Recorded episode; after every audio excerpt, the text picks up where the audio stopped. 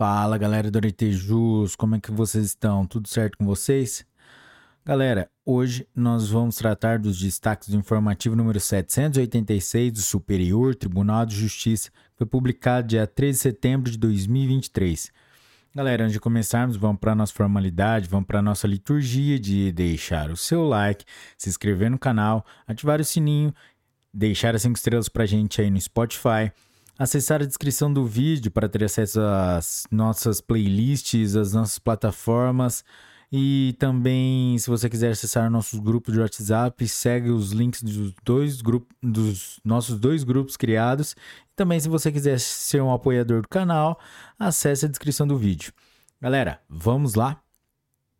Direito Constitucional, Direito Processual Civil é assegurado o pagamento de honorários sucumbenciais à Defensoria Pública, independentemente do ente público com que ele, com que litiga.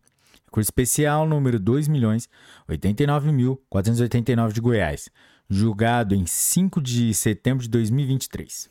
A legislação aplicada foi o, os, foram os artigos 18, caput, 134, caput, parágrafo 4 da Constituição Federal. Os precedentes qualificados foram 1002 do STF, tema 1002 do Supremo Tribunal Federal e o tema 129 do STJ. Direito administrativo. Tratando-se de limitação administrativa, em regra, é indevido o pagamento de indenização aos proprietários dos imóveis abrangidos em área delimitada por ato administrativo, a não ser que comprovem efetivo prejuízo ou limitação além das já existentes. Agravo no recurso especial número 551.389 de Rio Grande do Norte, julgado em 5 de agosto de 2023. Súmulas número 7 do STJ. Direito Penal. Não incide, não incide a regra da a continuidade delitiva específica nos crimes de estupro praticados com violência presumida. Processo em segredo de justiça, julgado em 5 de setembro de 2023. Legislação: Código Penal, artigo 71, parágrafo único. Direito civil, direito bancário. Não cabe condenação em danos morais coletivos em razão da exigência, pela instituição financeira, de tarifa bancária considerada indevida. Agravo de instrumento no agravo de recurso especial número 1.754.555 do Rio Grande do Norte, julgado em 28 de agosto de 2023. Os precedentes qualificados foram o tema 620 do STJ. Direito Penal é idônea a mensuração da repercussão internacional do delito na majoração da pena base pelas consequências do crime. Processo em segredo de justiça, julgado em 22 de agosto de 2023. Direito processual penal.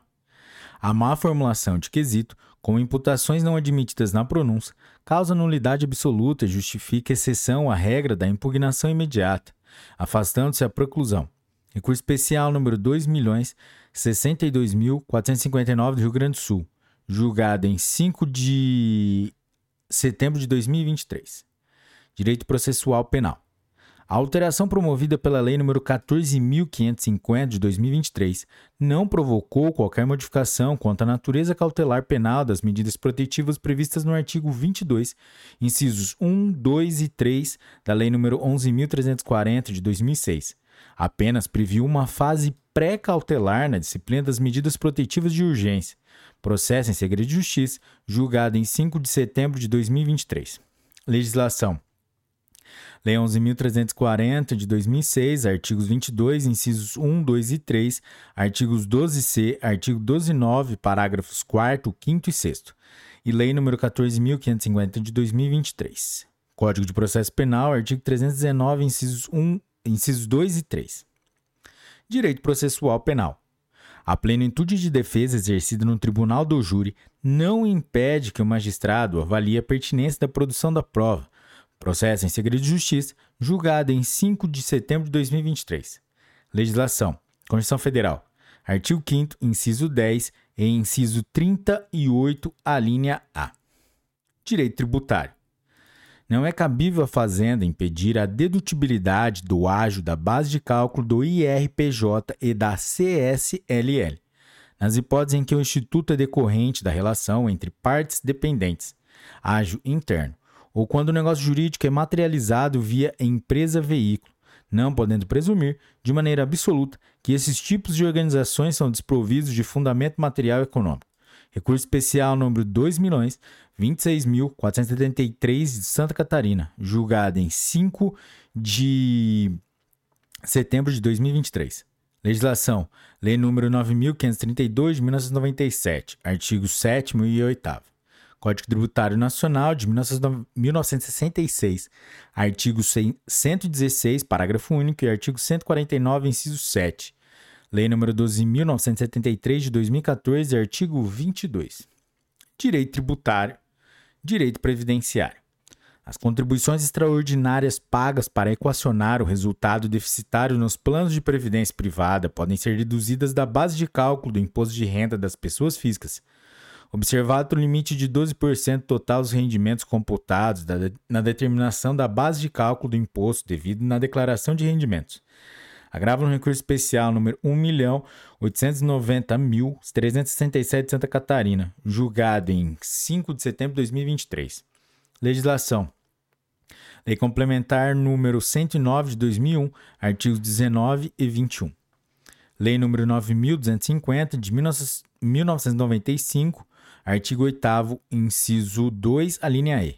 Lei número 9532 de 1999, artigo 11.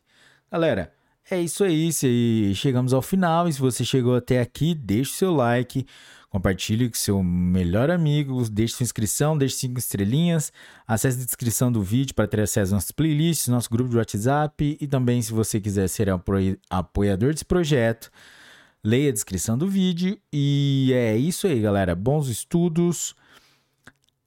Um forte abraço e tchau!